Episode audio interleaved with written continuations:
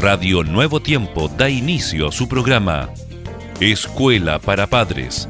Un momento para hablar acerca de los hijos y de nosotros, los padres. Bienvenidos.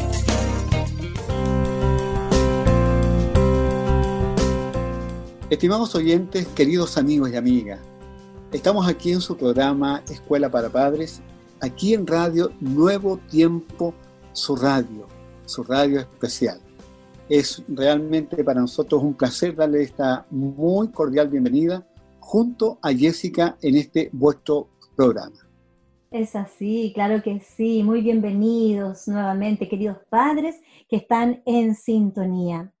Hoy tenemos una problemática y sabemos que es la pandemia COVID-19. ¿Qué sucede con los hijos de los padres separados? Es la temática, Germán, que vamos a abordar. Es así, bueno, es un tema realmente relevante, eh, Jessica. Creo que esta pandemia no solamente, ¿verdad?, nos ubica en una plataforma de lo que hoy en día está aconteciendo, sino que también hay una mirada interna donde muchos temas hoy en día se están desarrollando. Y uno de ellos, tal como tú ya has señalado, Jessica, tiene que ver con los padres separados en pandemia.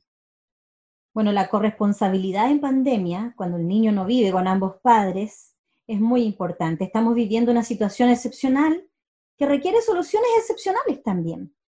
Está bien acordar otras formas de compartir el cuidado que en otra situación no se hubieran imaginado. Ahora amigos y amigas, el coronavirus nos está enseñando muchas cosas, cambiando hábitos que teníamos muy arraigados. Todos nos vamos a tener que adaptar y todos estamos aprendiendo a hacer las cosas de forma distinta. Uno de estos cambios puede ser fomentar la corresponsabilidad en nuestros hogares. Y la primera responsabilidad de los padres separados es dar paso al afecto y el compromiso con sus hijos, mostrar cómo están siendo corresponsables con los hijos. Aun cuando no viven con estos, es vital para la salud mental de sus hijos e hijas. Es importante mantener una buena comunicación con la madre o el padre de su hijo o de su hija, porque estamos en una situación cambiante y habrá que ir revisando los acuerdos de forma flexible. Y aunque los acuerdos de visitas y tiempos con los niños cambien, mantenga sus compromisos económicos para la mantención de los niños. El bienestar de los niños o niñas debe estar en el centro de las conversaciones y acuerdos.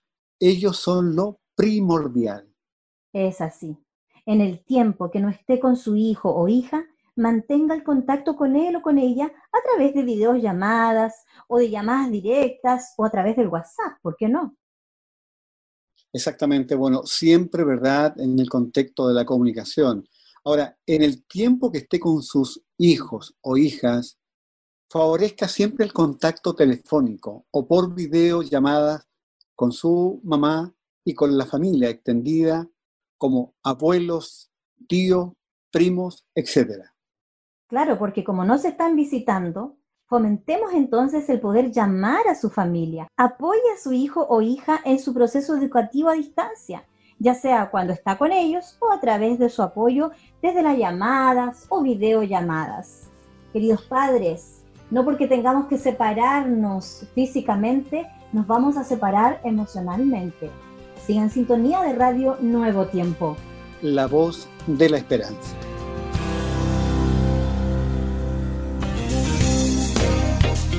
Gracias por sintonizar.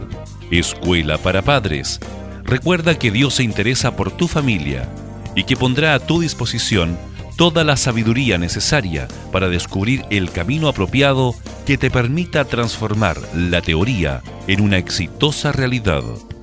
Escríbenos a escuela para padres nuevotiempo.cl. Radio Nuevo Tiempo, la voz de la esperanza, sembrando esperanza.